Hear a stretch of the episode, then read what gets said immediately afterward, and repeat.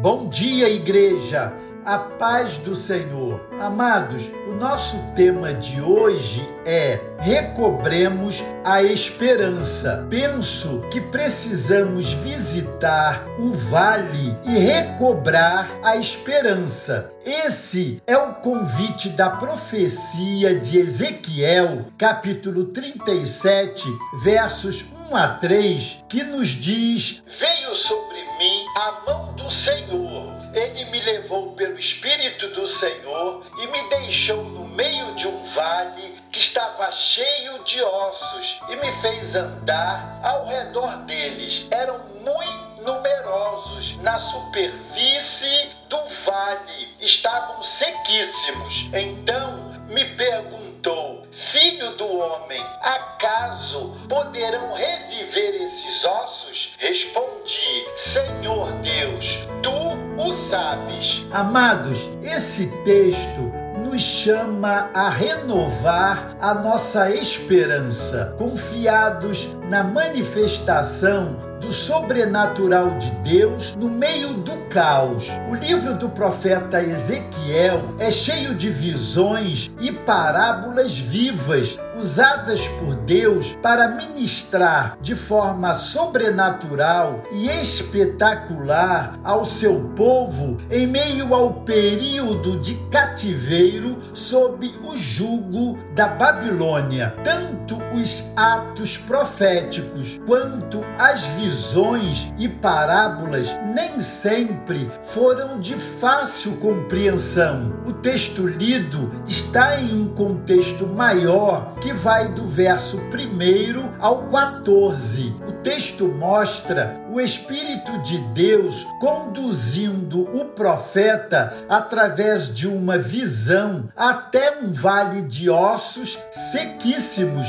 branqueados pelo sol e espalhados pelo chão. Eram esqueletos de cadáveres já decompostos e devorados pelas aves de rapina e animais carniceiros. O Senhor desejou no passado e deseja hoje trazer ao seu povo oprimido, espiritualmente morto e subjugado, uma mensagem de esperança e renovação. Estamos vivendo um tempo que tem cheiro de morte. Essa pandemia tem assolado de uma maneira terrível a terra inteira. A mídia tem anunciado o que tem acontecido no mundo todo, procurando, na maioria das vezes, tornar tudo ainda mais sombrio, como se o acontecimento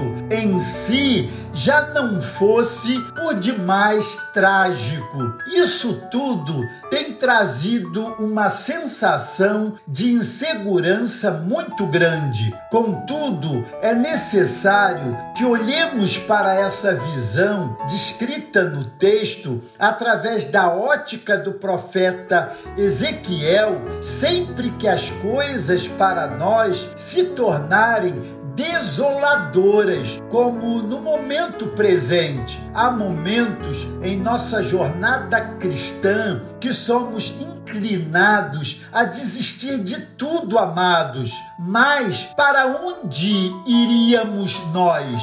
Só o Senhor tem palavras de vida eterna para consolar nossos corações abatidos. Em meio a tudo isso, é sempre renovador olhar para aquele vale de ossos secos e ver o que o Deus do impossível é capaz de fazer o povo de Deus estava debaixo do jugo da Babilônia, havia desistido de Deus e de suas promessas, havia voltado as costas para o Senhor em absoluta desobediência e apostasia. Quando as nossas impossibilidades chegam ao seu ápice, nos lembramos do cativeiro judeu na Babilônia e redescobrimos a esperança. O Deus que agiu ali pode agir hoje, aqui, agora, no meio do quadro desolador do cativeiro e daquela assolação, Deus toma o seu profeta em espírito e o transporta não para um lugar aprazível, mas para um lugar que tinha cheiro de morte por todos os lados. Às vezes precisamos de um choque de lucidez, sim. O que Ezequiel viu não eram esqueletos inteiros, arrumados lado a lado. Era, na verdade, um ajuntamento de ossos desordenados, tudo misturado, tudo muito seco, osso sobre osso, sem a menor possibilidade de haver um só vestígio de vida ali. Que choque para o profeta! Aquele vale desolador representava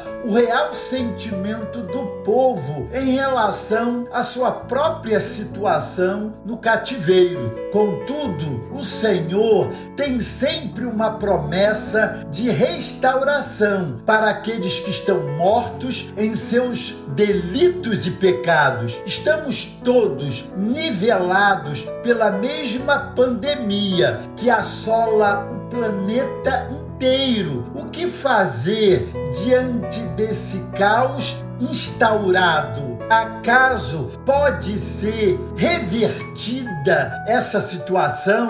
Senhor Deus, tu o sabes. Diante do caos de hoje, confiemos e recobremos a esperança. Esse é o nosso apelo aqui. Deus os abençoe.